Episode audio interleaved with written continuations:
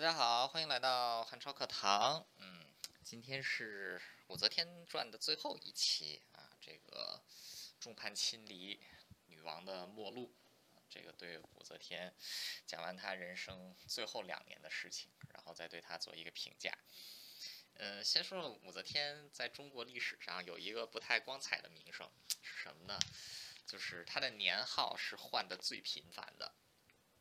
呃，一个就是，而且她老公也换的很频繁啊。这个李治在位一共有三十四年的时间，前前后后换了快有十二个年号。呃，武则天更厉害啊！武则天这个从太后临朝称制一直到驾崩有二十一年，二十一年呢，她大概换了有十七个年号啊。这个从一开始的光宅、垂拱、元昌。呃，然后这个到后来啊，就是越来越霸气啊，这个他的年号是越来越疯狂，像这个天策万岁啊，然后万岁登封，万岁通天啊，神功胜利啊，就是这个历史上有总有几个特别霸气的名号啊，武则天的这个。天策万岁，万岁东风啊，万岁通天，这个人称大唐三万岁啊，这个是呃中国历史上最霸气的年号啊，这个都是出自于这个武则天，这个武则天之手。那后面其实类似像武则天这样的最霸气的名号，这最霸气的年号啊，其实还是要到这个宋朝啊。呃，宋真宗和宋仁宗有过几个比较霸气的年号啊，像比如说这个真宗曾经有过一个年号啊，叫这个大中祥符啊，这个很很很很神奇啊，而且大中祥符有九年。然后这个宋仁宗啊，宋仁宗有这个天圣啊，天圣元年到天圣十年，呃，这都是当然这个霸气程度是跟没有办法跟武则天比啊，武则天都要登登登，这都登峰登天了啊，啊，这个是就是经常就是你听讲武则天传啊，就是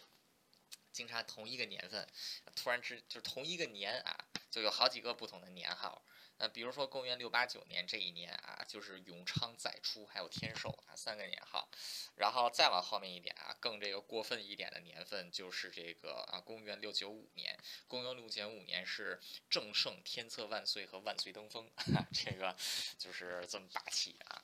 啊！不管怎么样啊，就是有些时候你读这个武则天就啊，你看年号有点多，并不是因为它。在位时间长啊，主要是因为他一年能换两三个，所以这个没办法。呃，话说回来啊，我们继续来讲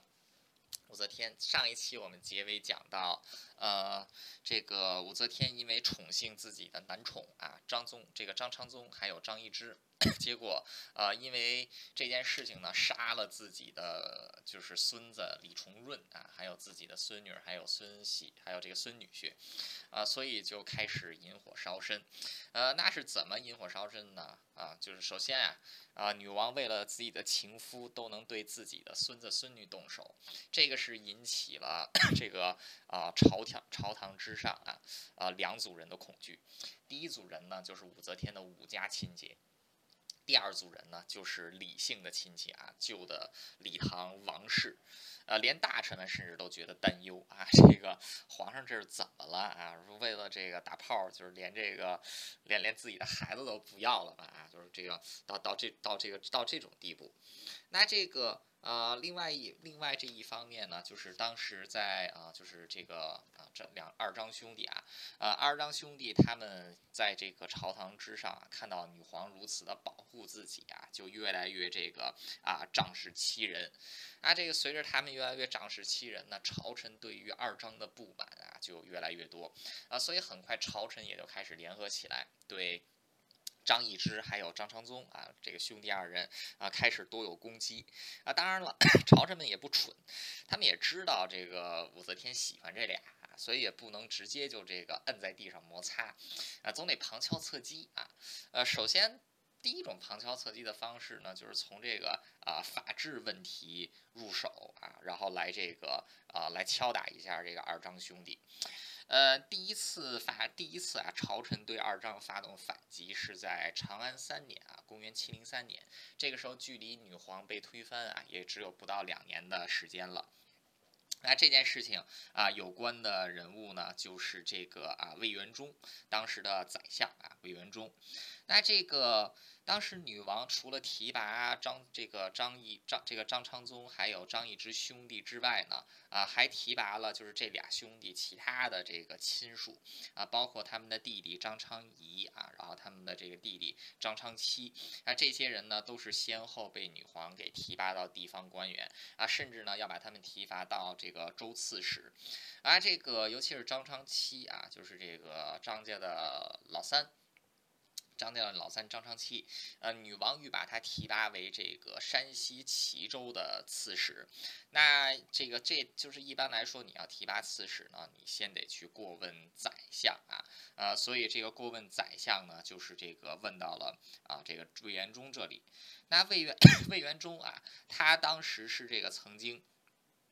那这个啊，这个就是魏魏元忠，他曾经跟这个张氏兄弟有过节啊，就是这个张昌仪啊，张昌仪他是这个洛阳令，他当时依靠自己的这个兄弟在女皇那儿得势啊，就为非作歹，结果碰上了宰相魏元忠啊，魏元忠把这个张昌仪给打了一顿，还把这个张昌仪的家奴给杀了，啊，所以这个然后所以这个魏元忠一直以来对张氏兄弟都不满，啊，所以这一次他又这个武女皇又去啊，就是请教。魏元忠啊，要不要让让这个呃，就是张昌期啊，然后来接任齐州刺史？那魏元忠自然是这个反对啊。那所以这样一来，魏元忠就更进一步得罪了二张啊，这个他们对魏元忠是这个啊又 又恨又怕，呃，于是二张就对魏元忠呢展开了攻击啊。这个前面这件事情是在长安三年的大概啊，就是呃这个二月的时候啊，发生了张昌期呃为官不成的事情。那在九月的时候呢，二张兄弟就对这个魏元忠啊。展开反击啊！诬陷这个魏元忠呢是要谋反啊！这个诬陷他就是跟人联合要谋反，然后这个就他们还收买了一个官员啊，这个凤阁舍人啊，叫张说，让这个就是收买了张说啊，这个说让他来构陷魏元忠。那这个二张就把这件事情告诉了女王啊，说魏元忠要谋反。然后呢，这个女皇就召见魏元忠啊，就是要当庭这个让两人对峙。然后这个二张呢就说这个这个凤阁舍人啊张说啊可以为可以这个作证啊，于是就把这个张说就给这个啊就是这个传召啊叫到宫里来。那同时同任这个就是啊这个凤阁舍人的另外一位官员啊宋景，就是这个在这个看到张说啊就是要启程了。这个宋景就拉着张传这个张说的衣袖啊，就跟张说说什么呢？他说：“名义至重啊，鬼神难欺啊，你不可以做亏心的事情。”呃，他这一番话可不要紧啊，这个张说可能也算是还有点良心啊，所以他到了这个朝朝堂之上之后啊，这个女皇看见张说，就命令张说说啊，说你这个就据实而言。这个张说一听啊，这个之前这这个宋景说的对呀，说这个举头三尺有神明啊，我这个做亏心事的话，我现在得得了一时一时的这个痛快，我下辈子可能就是做猪、做牛、做马、做臭虫啊。所以这个啊，这个张说啊，就是这个张说正在 做思想斗争啊，到底是要逞一时之痛快，还是要逞这个一世之清明的时候，这个魏元忠啊就对他说说说这个。说这个张说就已经是被这个二张二张给收买了啊，就是要这个罗织罪名来构陷我啊。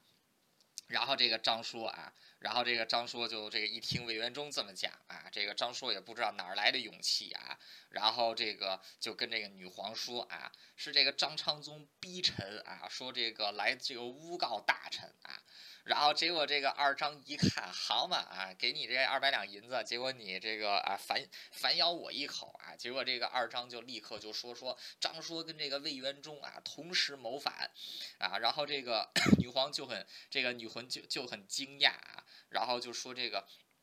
说刚才不是说这是你证人吗啊，怎么现在又说这个谋反呢啊，然后这个朝堂之上就乱了套了啊，互相这个啊互相这个吵来吵去。啊，结果互相吵来吵去啊，这个呃，这个女皇一看啊，这情况确实是有点儿不像二张说的啊。第一是这个一开始说张说是他们的证人啊，结果现在又反这个反嘴啊，又咬他这么一口，而且这个明显看得出来啊，这个张说他他就不是一个能跟魏元忠平级的人啊，他就是一凤阁舍人啊，六品，这魏元忠是宰相，这两个人怎么可能密谋在一块儿去呢？啊，而且这个 女皇这么一这么一算计啊，呃，他自己就是在这件事情上就没什么表态，啊，结果就是一些大臣就感到同仇敌忾啊，纷纷就出来这个来力保魏元忠。那结果这件事情是怎么收场的呢？啊，这件事情的收场其实对武则天来说就是一个巨大的败笔啊！因为如果是十年前的武则天的话，武则天很有可能就选择把二张牺牲掉啊，来保这个魏元忠，然后来借机平息民愤啊。但现在这个武则天明显是很偏爱张易之还有张昌宗二兄弟的啊，所以导致的结果是什么呢？就是 女皇明明知道魏元忠无罪，仍然是选择将魏元忠啊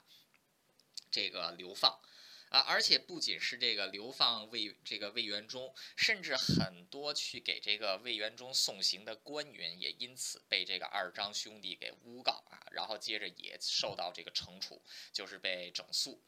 那这个二张甚至是还这个啊，就是他不打击他打击魏元忠也就算了，啊，接下来甚至他还这个造谣啊，说这个魏元忠他是想依靠这个 就是啊现在的太子啊，就是之前的庐陵王啊这个李显，然后就是要保他啊，要让他成为这个未来的这个古君王啊，然后要这个害死女王啊，结果等于二张把这件事情就无限扩大啊，从一开始单独针对魏元忠啊，到后来是联联系到了一群朝。臣啊，甚至连一些这个女皇的这个，就是连这个唐朝的这个宗室啊，都已经啊，就是都已经是把这个就是给牵连到了。呃，所以说这个整个案件啊，从一开始的一个诬告谋反案，很快就变成了一个呃非常非常大的这个案件啊，甚至见甚至这个涉及到太子，那以至于是在这个二章的构陷当中，甚至涉及到了武则天最疼爱的女儿太平公主。呃，所以这件事情就是在后来，无论是 《唐书》还是《资治通鉴》也好，都说二章是项庄舞剑，意在沛公，是什么意思呢？就是二章很有可能也有自己想当皇帝的心啊，所以要把太子还有这个太平公主啊给这个搞掉。啊，所以说在这样的情况之下呢，啊，就是这个可以看得出来，当时就是历史书上会有这样的说法，这就看得出来当时二张啊是有多么的嚣张，或者说这件事情在朝堂之上啊引起了多大的这个震动。那始作俑者其实还是女皇啊，武这个。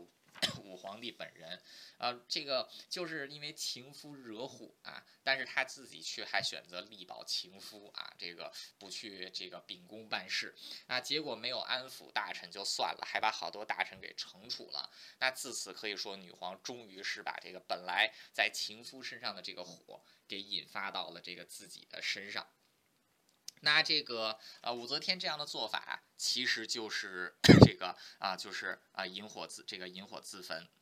那，这个二章后在这件事情之后啊，甚至是没有任何的收敛啊，继续呃为非作歹啊，这个胡作非为。呃，比如说这个就是首先啊，在这个呃就是武则天呃她呢。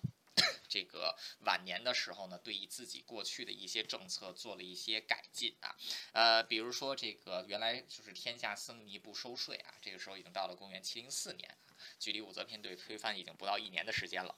呃，当时武则天恢复了天下僧尼收税啊，但是呢，仍然是要这个。就是建这个，就是大兴土木啊，建造这个皇帝佛大像啊，就是这个在这个啊，就是啊白司马版啊，洛阳城外白司马版建造这个，就是啊这个。大的这种工程，那见到这个大的工程，自然就交给了张易之、张昌宗啊两兄弟来负责。那两兄弟很快任用的人呢，也都是自己的亲族兄弟啊，然后借机侵吞公款啊，这个啊私受官这个私受公安家财产，以这个谋取私利。那甚至是这个当时有很多的这个官员啊，看到这个。兄弟二人啊，如此明目张胆的这个啊贪这个贪赃枉法，那这个就有官员就上奏啊，说这个啊就是他们这个是贪赃枉法啊，实在过分。像这个宰相李峤啊啊，还有这个像这个宰相宰相李峤啊，他们都还有这个唐景修啊，都是有上书。那这件事情啊，就是女皇又做了一个昏招是什么呢？她仍然是像一年前的那个儿子一样，选择保护自己的情夫啊，而不是去这个 对自己的情夫有所规劝。啊，首先就是上书的李峤啊被降职啊。除此之外呢，这个上书的另外一名宰相啊，这个韦安石又被调职到了这个扬州啊，让他出任扬州大都督。啊，唐九唐景修啊，让他兼任这个就是这个幽州还有瀛州的都督，啊，所以说这些批评二张的人啊，结果反而被女皇给流放了啊，就是这个。让他们不要再过这个，让他们不要在这个啊，就是 过问这件事情，呃，所以说这个现在这种情况啊，在群臣眼里是什么呢？就是张氏兄弟贪赃枉法有确切的证据啊，这个国法还在呢，这个就官员都已经这个提出弹劾了啊，然而在女皇的保护之下啊，居然是没有引起任何的波澜啊，甚至是弹劾他们贪污的官员，反而是这群人啊受。到了这个整肃啊，所以说这个女皇在保护二张兄弟这件事情上啊，可以说是一大的败笔啊，就是老太太可能是太喜欢这俩小帅哥了啊，结果现在就 干出这么昏庸的事情。那可以说到此啊，就是武则天基本上已经把朝廷之上能得罪的人都给得罪了啊，就是李因为这两个小情妇，呃，首先就是自己的这个武士亲族，还有旧这个皇堂旧臣啊，这群人已经是这个通过处死李重润啊，已经是把这两拨人给得罪了，然后呢，又经过魏元忠案，还有这个二张贪腐案。呃，女皇把朝廷之上能得罪的大臣基本上都得罪了一遍啊！现在这个大火啊，可以说是已经啊在身，就现在已经是往身上浇满了汽油啊，就等着点火了。呃，好巧不巧，公元七零四年年底，武则天这时候八十了啊，这个人活七十古来稀。这个唐三国的时候，司马懿啊能活到 这个七十一啊，都已经是牛人了。这个南梁的老翁萧衍啊，活到八十二岁就已经算就已经是这个中国历史上最长寿的帝王了啊。直到后来被这个乾隆皇帝打破啊，乾隆皇帝比这个乾隆皇帝是比萧衍好像多活了那么几年啊。所以说武则天这时候活到八十了，他已经超他已经这个直逼萧衍了，他已经超越汉武帝了。那但是这个时候女皇也病倒了，啊，年毕竟年龄太大了啊，身体总会出问题。呃，在这个公元七零四年的年底啊，女皇就重病啊，这个就长居于洛阳的长生院啊。那这个前面提到过啊，就是武则天是一个喜欢把大权给掌握在自己手中的这么一号人物，呃，底下的官员缺乏自主性啊，所以说这个宰相每天都得面见皇帝。啊，然而现在因为武则天重病啊，这个 连宰相啊也不得，也这个不得觐见。那通常在这样的情况之下，如果说皇帝身体出了问题，一般来说都会选择一个很科学的方式是什么呢？就是太子监国啊，就这个呃，像比如说这个之前李世民啊就这么干过啊，太子监国。然而武则天却没有选择让太子监国，武则天选的方法是让二张来协理朝政。就是让二张这个在身边来伺候，由他们呢来代传旨意。那所以说这样一来，就由太子这个由原先应该有的太子监国啊，变成了这个二张听政啊，这么一种感觉。那二张这个时候也感到啊，这个就是 朝臣啊对自己也很不满啊，所以二张呢也都开始这个也都啊逐步就是啊收拢自己的党羽啊，俨然要有这种啊逼宫取代大周之势。那可以说到了这种情况之下呀，这个整个大周的朝廷就是坐在一个巨要这个巨大的火药桶之上啊。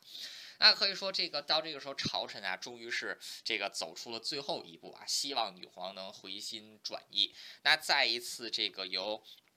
这个经过一个叫做杨元嗣的一个平民百姓啊，布衣上书，然后接着群臣啊，就是这个再次上书女皇，然后这个提出二张结党营私之事。那这一次女皇啊，就是 这个啊，不得已只好把这个张易之啊，就是交给宋璟，让把宋璟把他带去这个大理寺啊，这个大理寺这个审判。然后结果在这个大理寺啊，这个张易之态度十分的嚣张啊，不把宋璟宰相宋璟看。这个放放放在这个眼里。那结果正是正要给这个啊，就是张易之动刑的时候，这个女皇 派人传召啊，特赦张易之，就把这张易之又接回这个宫里了。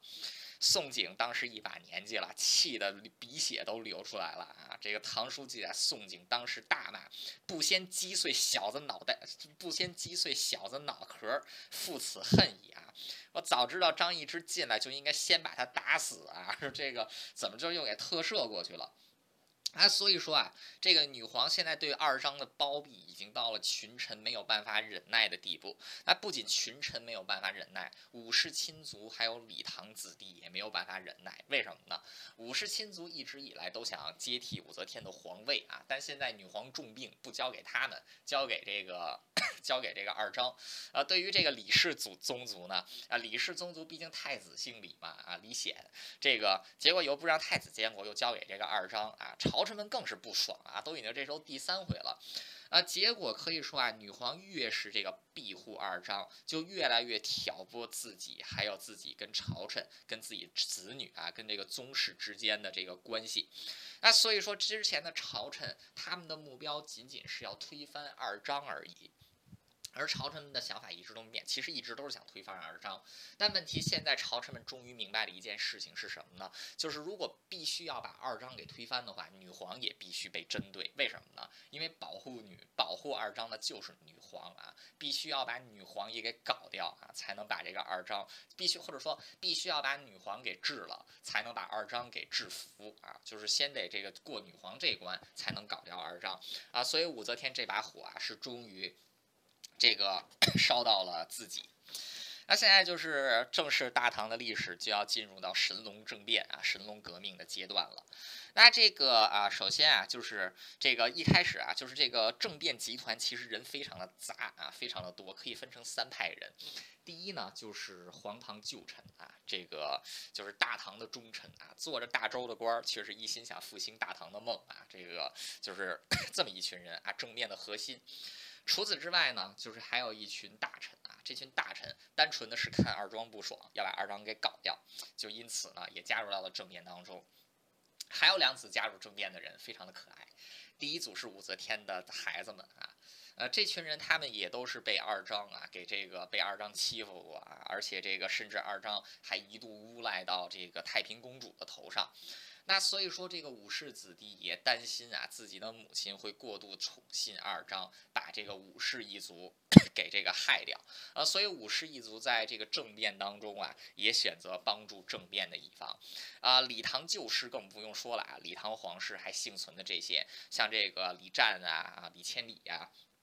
然后这个太子李显呐啊，这群人啊，可以说都是这个站在了政变一边。啊，但是这个政变真正的核心人物呢，却是这个原先忠于大唐的啊，这个皇堂旧臣，啊，为首的呢是张建之啊，当时是宰相啊，刑部的宰相，然后排名第二的呢是这个 门下省。门下省的这个宰相啊，这个崔玄伟。除此之外呢，还有右羽林将军啊，这个左羽林将军啊，两个左羽林将军金辉，还有这个桓彦范啊。除此之外呢，还有相王府司马啊，这个袁术己。啊，这一群人啊，基本上全都是这个啊，就是呃，第一，首先他们都他们的特点是这样的：第一，都是为官清廉，而且政绩都不错。啊，同时都是这个在大周朝开始之前就已经啊涉局涉足朝政的这群人，是属于大唐的旧臣。啊，就拿领头的这个张建之来说吧，张建之这个时候多大呢？张建之这个时候比武则天还大啊！张建之这个时候已经八十二岁了。张建之最早啊是在这个。李治啊，就是天皇还在的时候，这件事在四十年前。四十年前的时候，因为这个张建之，他当时曾经上书啊，给这个唐高宗。除此之外呢，啊，这个除了 上书唐高宗之外呢，啊，他自己曾经是为这个许王李素节啊，就是向这个天皇上奏过这个忠孝论啊，结果被这个天后抓住了自己的小辫子啊，把他这个流放啊，然后后来又因为他这个。曾经出任过这个被废掉的太子李贤的幕僚啊，所以说是一再的进行这个流放啊，就是正值壮年期间被流放啊，就在这个地方做这么一个小官儿啊。张建之就这么沉潜了下来啊，始终怀着一颗对大唐的忠心啊，在大周朝这个沉潜下来。呃，后来女皇两度让狄仁杰出任宰相啊。这个狄仁杰快要病逝之前，女王曾经问狄仁杰说：“这个 有没有什么人才要推荐？”啊，狄仁杰是这个两度啊推荐张建之。张建之这个时候都已经七十几岁了。都已经过了三十几年啊，这个，这个都已经这个就是老头子一个了啊。狄仁杰却说他啊，其人虽老，宰相之才也啊，这个就是推荐。然而这个女皇就觉得说，这这哥们儿也太老了吧，七十七十五，我才七十三啊，所以这个就没有给这就是没有立即啊让这个张建之出任宰相啊。狄仁杰死前啊，就是没有看到这个张建之出任宰相啊，对此还这个对女皇还发过牢骚啊，就是还骂过女皇。后来呢，这个到了长安年间啊，也就是张建之七十八岁的时候，被调到中央任职啊，任这个这个司刑少卿啊。然后这个同年啊，就是同时的这个宰相啊，姚元之就是姚崇，啊，姚崇这个 要啊，这个出任这个要到灵武道啊出访的时候，当时武则天就命问他啊，说有谁啊能有哪位官员能够提拔到中央任宰相一职，啊，结果姚崇啊也是推荐的张建之啊，他说张建之臣厚有谋，能断大事，且其人年老。为陛下急用之啊！结果武则天一看，好，狄青和姚青啊都推荐，所以终于在张建之被这个流放三十八年之后啊，以八十岁之龄，官拜宰相啊。这个终于是这个 做到了中央朝廷的位置，那他这个就是张建之一一当上宰相啊，就开始想着要革命啊，要光复大唐，要推翻这个五州统治，啊，所以这个他就举荐了这个桓范这个桓彦范啊，还有敬辉，还有这个李义府，就是这个 就是这个李唐宗室啊，李义府的儿子李湛。为这个左右羽林将军啊，然后把他们这个让他们来这个提拔他，这个就是谏言他他们来出任禁军啊，因为这几个人平时表现都不错啊，所以女皇就让他们来这个掌管禁军。那这个可以在这样的情况之下，就是这个随着张建之出任宰相啊，那终于神龙政变的这个大幕啊，在长安四年，也就是公元七零四年，女皇开始病重的时候，终于是拉开了大幕。那张建之首先要做的就是拉拢啊，这个 就是拉拢亲信啊。那当然了，这个啊，这个桓桓彦范啊，还有敬辉啊，两个左翼临卫将军，还有右翼临卫的高湛啊，不是李湛，都已经是自己人了。但现在呢，还需要这个右翼临卫之首啊，大将军李多作的支持啊。所以这个张建之就跟李多作彻夜长谈啊，动之以情，晓之以理。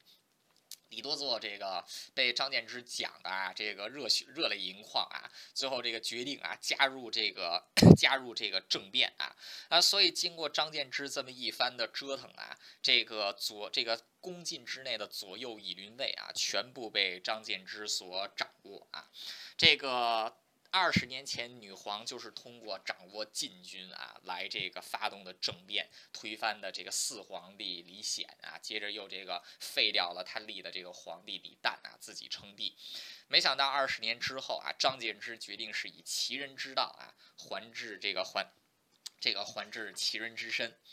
那除此之外呢，像这个各地的，就是其他的官员也都加入到政变当中啊。比如说李唐的宗室啊，李千里，就是当年侥幸逃过李则天对宗室屠杀的李千里啊。这个 太子的女婿啊，这个就是李显的女儿的老公啊，这个王同，这个王同角啊，这个相相州人啊，王同角。还有呢，就是这个。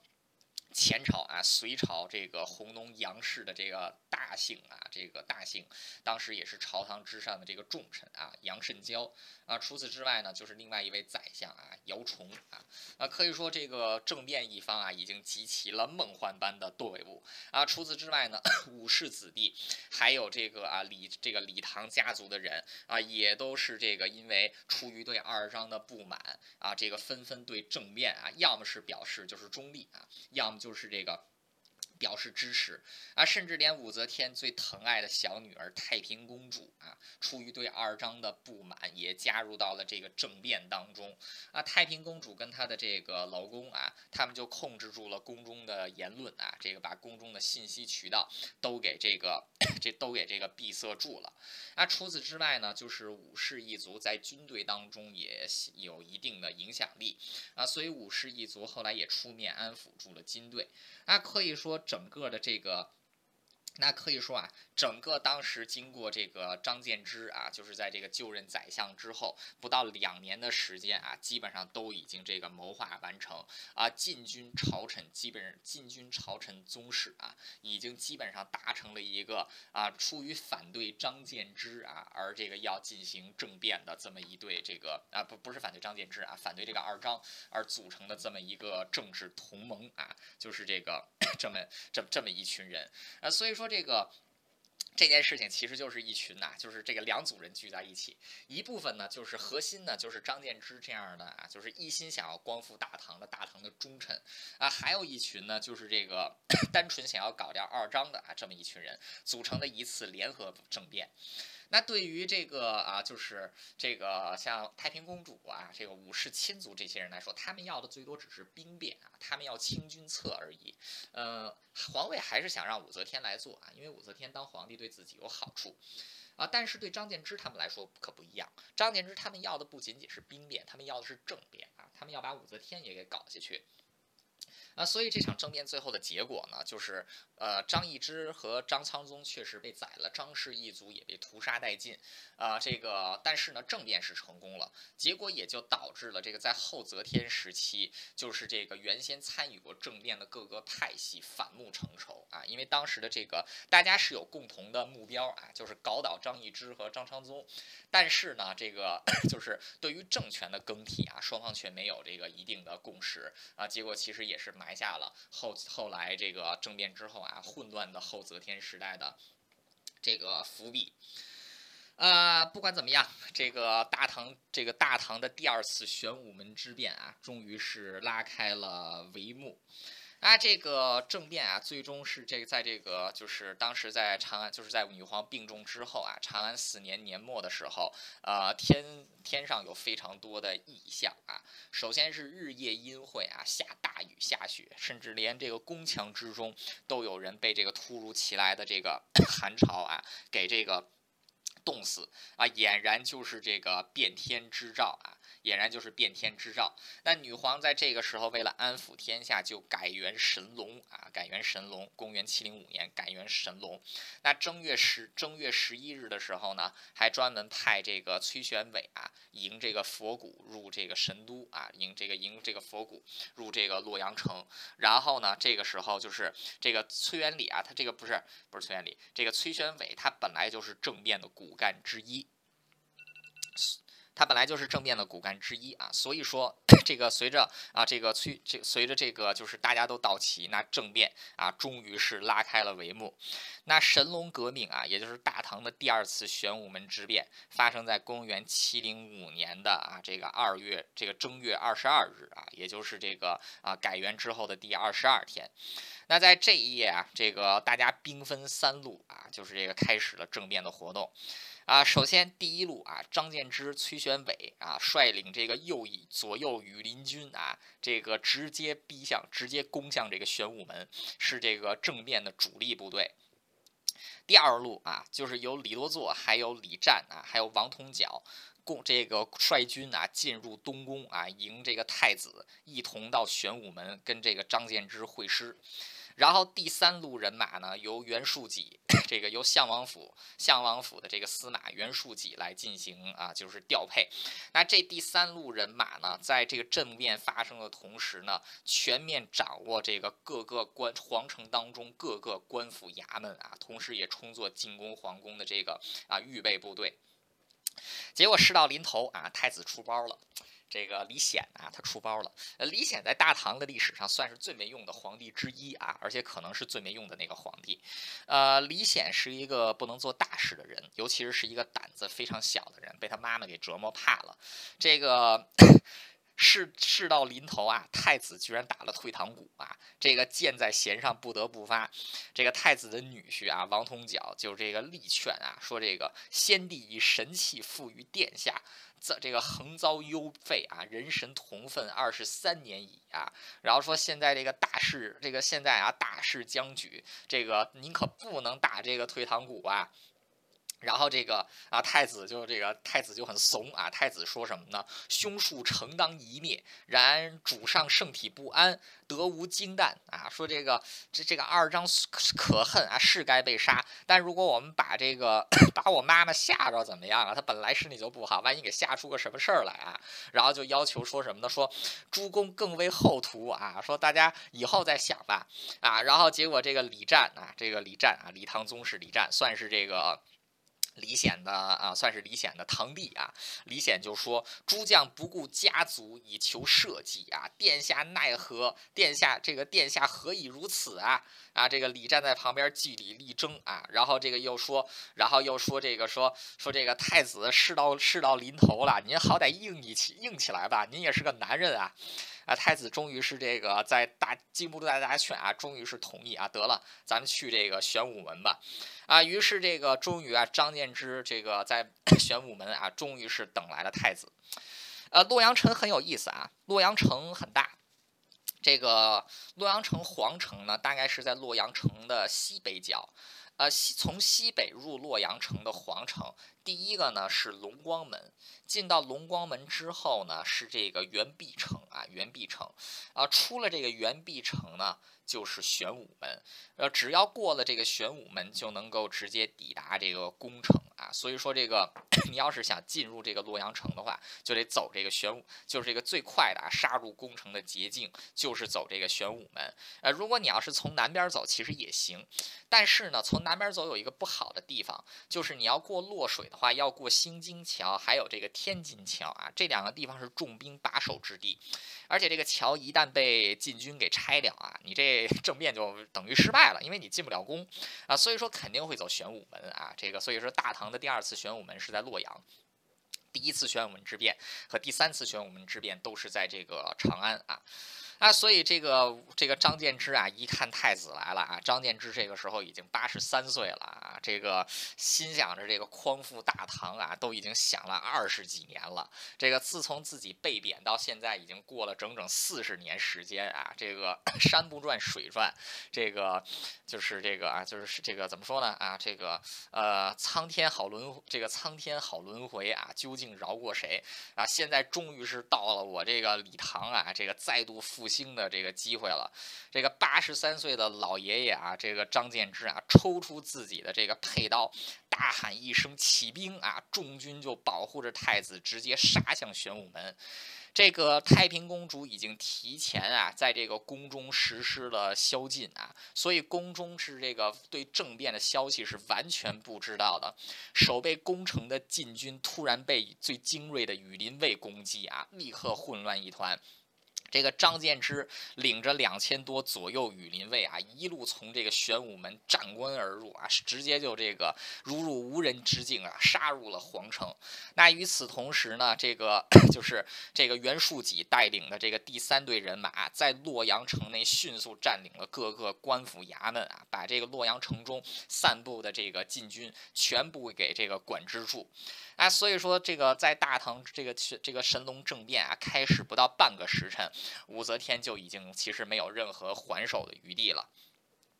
这个当时武则天是住在这个长生殿啊，要过长生殿，先过先要进这个就是迎仙宫。这个在迎仙宫啊，张建之一行人刚好撞上这个，听到外面兵乱啊，仓皇逃出的张易之还有张昌宗兄弟。张建之手起刀落啊，立刻即就把这个张易之头给砍了下来。这个张昌宗一看自己的哥哥被砍，扭头就跑，被这个 进被这个李多作啊这个追上去一刀。刀直接砍在地上啊，然后众军齐上，给剁成了肉泥。啊，在杀掉了这个罪魁祸首二张之后啊，这个终于是指向了大唐的大魔王啊，这个武则天啊，张建之直接带领着这个。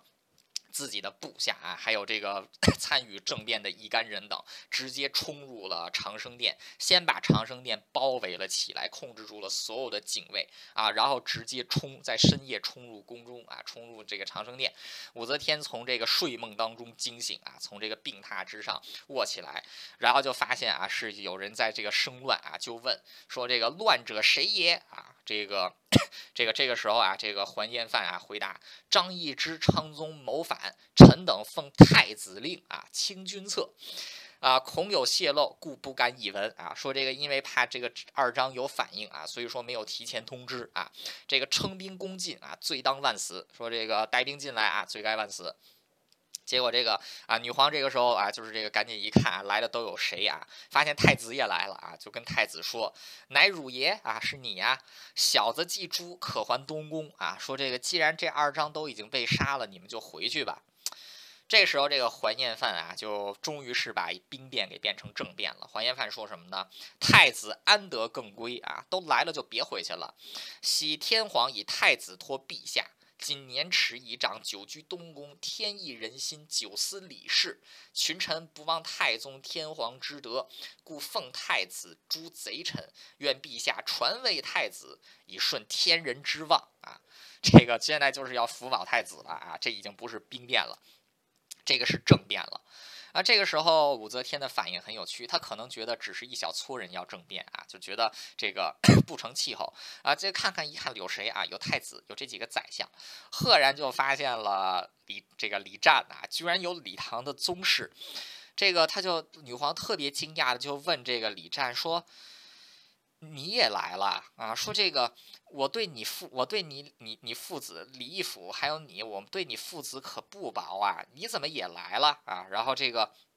这个结果，这个李湛啊，就一想是女皇当时放自己老爹一马啊，这个这个现在做这点事情确实有点这个不不太不太有道义啊，所以这个李湛啊，就是这个这个就是低着头啊，这个不讲话啊。这个时候武则天又看到了这个宰相啊崔玄伟，这个就看到崔玄伟 就说说崔玄伟啊，说这个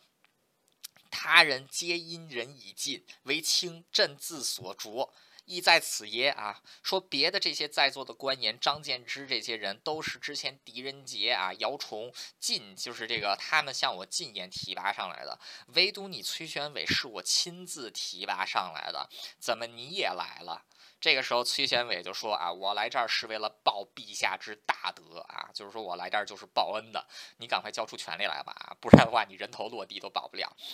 女皇看到宗室在此啊，这个重臣在此，甚至连自己提拔的亲信在此啊，甚至想到宫中出了这么大的事情，居然都不见武氏子弟，很明显，这连武氏子弟也站到了政变这一方，呃，所以女皇也知道啊，自己到这一刻啊，可以说是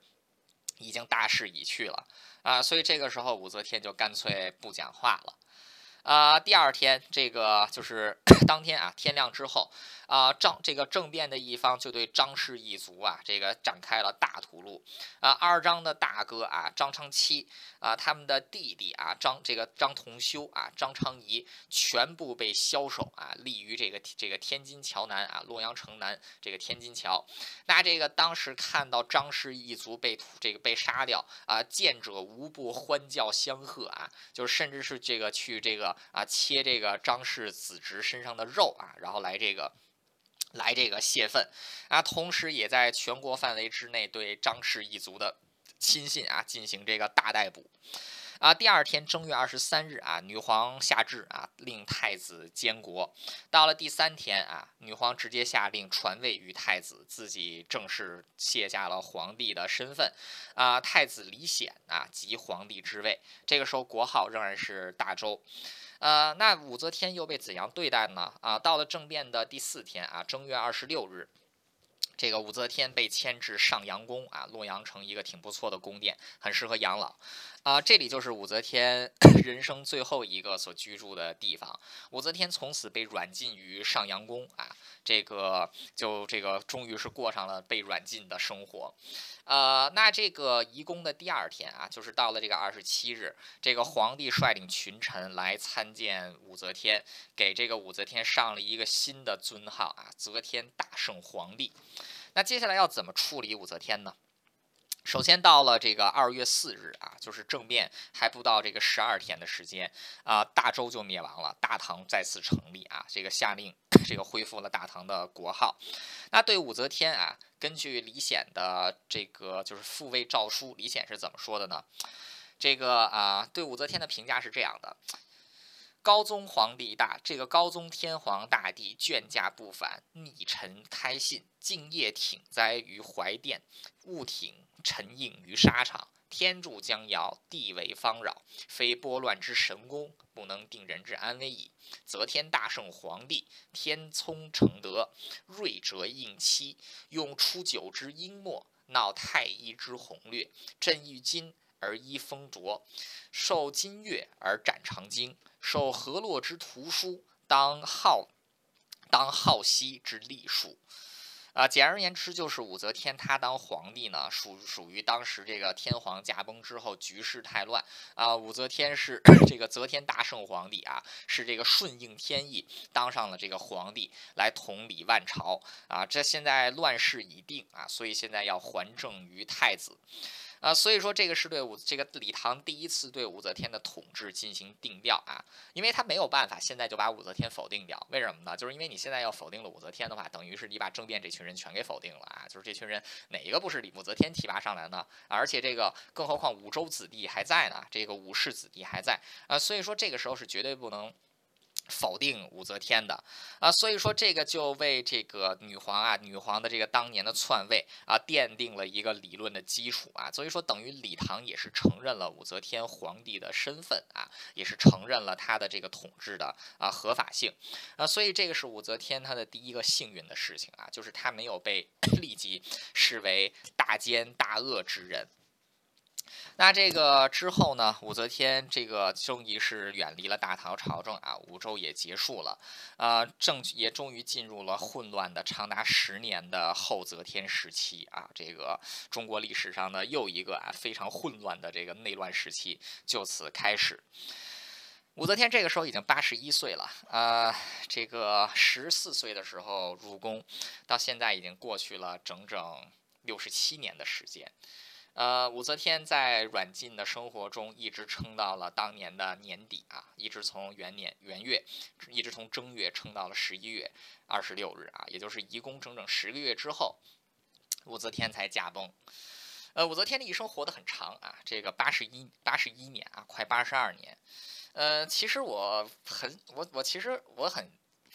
我很困惑的一件事情，就我不知道武则天死前到底是在想什么啊？就是还记得武则天，咱们第一期讲的武则天她入宫的时，就是这个 十四岁的时候，因为她是啊这个功勋之后啊，所以说呢，她能够被选入宫中啊，做这个太宗皇帝的才人啊，这个做太宗皇帝的才人。那他去做太宗皇帝的承认，当时他的母亲杨真啊，看到女儿要被送去。皇宫当中啊，这个当时他有点这个有点难过啊，这个妈妈很难过，这个女儿就跟妈妈说啊：“见天子庸之非福啊，谁知道见到了天子是祸还是福呢？啊，这个你就让我入宫吧啊，这个反正在家里也是被自己的这个哥哥们堂兄弟们欺负啊，这个入宫搞不好就能闯出一片天下了啊。结果入宫之后，没有想到是过了九年寂寞的时光啊，唐太宗死了，自己去做了个尼姑。啊，结果好巧不巧，就是在照顾 晚年的唐太宗的时候，结识了当时的太子李治。啊，两人旧情后来旧情复燃，再加上王皇后啊，从中这个利用武则天跟萧淑妃啊争宠，又把武氏啊这个阴差阳错的接入了宫中啊，等于武则天做了自己，就等于武则天做了自己的这个儿子的老婆啊，就是这个就是李治他娶了继母。那之后呢，武则天鸠占鹊巢啊，陆续搞死了王皇后还有这个萧淑妃啊，接着为了能够让自己成为皇后后呢，又通过掀起政治。斗争搞倒了长孙无忌一派，那之后呢，就开始在显庆年间涉足这个逐步涉足朝政，终于是在老公李治驾崩之后啊，武则天发动政变，废掉了四皇帝李显，然后立了自己的老四啊李旦来做皇帝。那之后呢，又废掉了李旦啊，然后在这个这个自己六十六岁的时候，终于是称帝。见天子庸之非福啊！没有想到当年一见天子，现在成了天子。呃，这个当年见了天子，六十六岁成了天子，没有想到十四年之后，自己居然又被自己的儿子，也就是现在的天子软禁。见天子庸之非福，可能武则天一生都在寻找这个答案吧，就是见天子庸之非福，到底是祸还是福呢？那当然了，武则天自己也曾经说过啊。太宗有马名狮子冢，肥亦无能调御者。朕为宫女侍侧，言于太宗曰：“妾能治之，然须三物：一铁鞭，二铁锤，三匕首。铁鞭击之不服，则以锤锤其手；又不服，则以匕首断其喉。”太宗壮镇之志啊！武则天她从小就表现出这么要强的性格啊，就是这个曾经在太宗面前言训宝马之事。那之后，武则天甚至对群臣也是如此，在整掉了这个 裴炎，在整掉了徐敬业，在杀掉了这个程务庭之后，啊，武则天曾经对着群臣。这个群臣啊，这个，呃，这个好，这个可以说是目中无人的讲道：“此三此三人者，人望也，不利于朕，朕能录之。卿等有过此三者，当即为之，不然须革新事朕，无为天下笑。”可是又如何呢？自己现在还不是被软禁在上阳宫等死了？所以武则天很有意思的就是，在她死前，终于是下了自己的遗诏。武则天的遗诏是。复庙归陵，去帝号。复庙就是复于自己的老公啊，高宗皇帝的这个庙啊，入礼堂的这个宗庙啊，自己不再是这个武周的人，而是礼堂的人。归陵，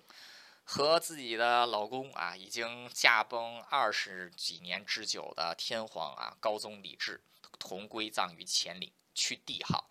自己现在的封号是则天大圣皇，这个则天大圣皇帝啊，这个这个是皇帝，所以他终于要让自己给去掉自己的这个帝号啊，不再以帝，不再以皇帝的身份来入葬，而是恢复到他皇后的身份啊，则天大圣皇后来入葬。接下来就是武则天遗嘱当中啊，这的遗嘱遗嘱当中很有意思的。其王萧二族及褚遂良、韩爱、柳四子孙亲属，当时元雷者，咸陵父业。武则天当时为了能够当上皇帝，搞死了王皇后，搞死了萧淑妃啊，然后接着又整肃了褚遂良、韩爱、柳四啊这群人，把他们的亲族也一网打尽。武则天临死前的最后一道遗诏。是把王氏、萧氏、褚遂良、韩爱、柳四还活着的亲人全部都官复原职，把四十年前的那桩恩怨啊全部一笔勾销。在下完这个遗诏之后，武则天终于走完了自己波澜壮阔又拨乱反动的一生啊，八十一岁。嗯，好吧。武则天她当时是死的时候是皇帝啊，然后这个下诏自己不再是皇帝，所以在入葬的时候呢，就被称为大唐则天大圣皇后啊，则天大圣皇后。所以后世又把武约啊，大家还记得她的本名吗？武约啊，这个武明空称为武则天啊，其实则天是她的封号啊，并不是她的本名。呃，武则天 归葬乾陵之后，呃，有一个无字碑。就是一这个乾陵乾陵前面啊，就是关于武则天的这块碑是没有字，现在有一些涂鸦而已。立无字碑是武则天是中国历史上唯一的一位啊，这个唯一的一位立无字碑。呃，为什么会立无字碑呢？啊，其实我觉得跟后则天时代混乱的政治有关系。在这个政变之后啊，这个政变的五大主角以张建之为首，全部在政治派系的斗争当中被贬啊。这个 张建之八十几岁的时候再次被贬，最后啊是这个死在了被流放的途中。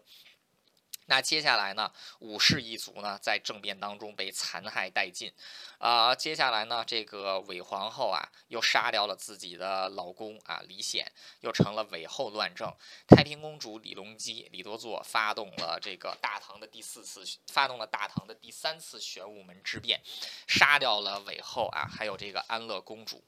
那之后呢？李隆基又发动了大唐的第四次玄呃第五次玄武门之变啊。第四次玄武门之变是李多作发动的。那这个第五次玄武门之变，大唐才最终迎来了一个相对稳定的这个唐明皇的时代。那么在这段期间，不停的掌不同的掌权者给武则天的封号啊，也是这个 不同的。啊，武则天死的时候呢，是则天这个则天皇后啊，则天皇后。那这个之后，李显给她加的封号，称其为这个大圣天后。之后呢，又恢复她的帝号啊，天后圣帝。那在这个 明，那在这个。就是太平公主，这个太平公主还有李李隆基啊联手搞倒韦后之后呢，啊，这个武则天又被改为圣后啊，之后又被改为天后。那最终是在乾陵已经完全完工啊，无字碑都已经立起来的时候，才最终确定了大唐对武则天的封号——则天顺圣皇后啊。啊，所以说这个时候碑都已经立起来了，但是封号才确定啊。这这个可以说是无尽的政治的混乱，让乾陵的这块碑一直都没有办法刻字，那最终也是不了了之啊。这个都已经这个墓都已经盖上了，碑都已经是竖在那儿了，就没有必要再往上面去刻字了。啊，所以武则天最终啊，这个字也没有给刻上去啊，就成就了乾陵无字碑。啊最后再给武则天做一个盖棺定论的评价吧。啊，论权术来说，武则天是中国历史上少有的，呃，极善权术的人士啊。男人、女人当中，武则天都可以算得上是佼佼者。呃，可能能跟武则天在权术、在权术方面能相提并论的，应该也只有毛泽东了。啊，但是就作为一个皇帝而言，武则天却是一个十足的昏君啊！无论是在政治上把这个大唐的政治搞得一团的灰暗啊，这个原先 啊贞观之治的吏治清明不复存在。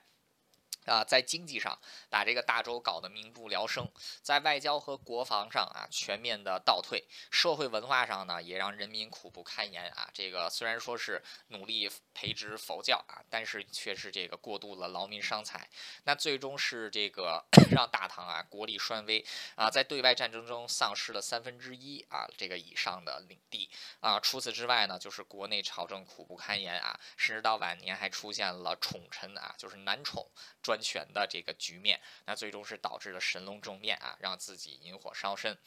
那作为一个女性来说呢，作为一个家庭地位而言。武则天秉承北朝以来这个家中女主的这种强势啊，这个是一个呃，是一个悍妻啊，这个坏这个硬婆婆啊，是这么一个角色。那这个可以说武则天本人在家庭生活当中是延续了强烈的北朝以降的这种色彩。呃，然而武则天自己就是在对在自己的子女方面啊，其实也是饱受诟病啊。俗话说虎毒不食子，武则天不仅杀过自己的儿子啊，还这个杀过自己的孙子孙女。甚至连武氏一族自己的亲兄弟们，武则天都曾经整肃过，啊，一切都是因为他对自己权力的巩固啊，担心自己的权力受到挑战，所以选择可以对自己的家人们大开杀戒啊。从这一点上来说，武则天也是一个极为心狠手辣的人。呃，然而武则天毕竟也是一个很难得的人啊，因为中国历史上就出了她这么一位女皇啊。虽然说武则天不是中国历史上唯一的一位女性掌权者啊，像之后还有这个 宋朝的刘刘太后啊，还有这个。清朝的慈禧太后啊，以及之前这个辽国的萧太后啊，都曾都在这个武则天之后掌握大权啊。然而，真正走上皇帝位置的，其实也只有武则天一个人啊。所以，武则天在作为中国历史上的一个女性啊，也是经常被人所注目。啊，然而武则天并算算不上一个好皇帝，更算不上是一个女权主义者。呃，武则天她自始至终提拔的女官也不过自己的女儿太平公主，还有上官婉儿两个人而已。而且武则天自己从始至终也没有对传统的所谓伦理道德做出任何实质性的挑战。啊，即便是在自己驾崩的时候，也是选择赴庙啊，这个。做回李家媳妇的身份，而不是去做这个 武家的啊武家的这个女主啊，所以说这个对于正统，在这个对于李唐来说，武则天也只不过是一个受先帝顾命啊，重权称制，这个暂时窃据了大唐地位，被最后被复辟成功的李家媳妇而已。武则天自己到最后也是把自己看回了李家媳妇的这个身份。见天子庸之非福，武则天十四岁的时候讲了这句话，没有想到用六十七年的人生，终于是走了一个大大的圆圈，走回了自己原来的那个身份。自己是武则天啊，但是自己的名字是武约。当然，他这一辈子其实我觉得就跟他的字一样啊，明空，就是其实你说他。到底得到了什么？到底失去了什么？这个可能连武则天自己都想不清楚了啊！但是他在临死的一刻啊，还是选择跟自己的过去说一声再见啊，选择去赦免王皇后的这个王皇后萧淑妃，还有这个 褚遂良这些人的亲族啊。所以武则天在临死的时候，她到底在想什么啊？也是后人无限臆测的一种啊，就是一种怎么说呢？对历史的迷思或者执念吧。啊，但是不管怎么样啊，武则天作为中国历史上唯一的一位女性皇帝啊，她的人生其实是还能丰富多彩。虽然说她的统治给这个国家带来了非常深重的灾难，啊，但是要讲中国的帝制的历史啊，却是李则武则天是一个永远都没有办法被避开的话题。好了，洋洋洒洒武则天的内容也讲了有十几期，嗯，感谢大家的收听啊，这个感谢大家。在过去这个将近一个月的时间啊，陪我一起来这个，呃，回顾武则天的历史。那汉朝课堂啊，红装天下武则天传至此彻底完结。感谢大家的收听，我们下期再见。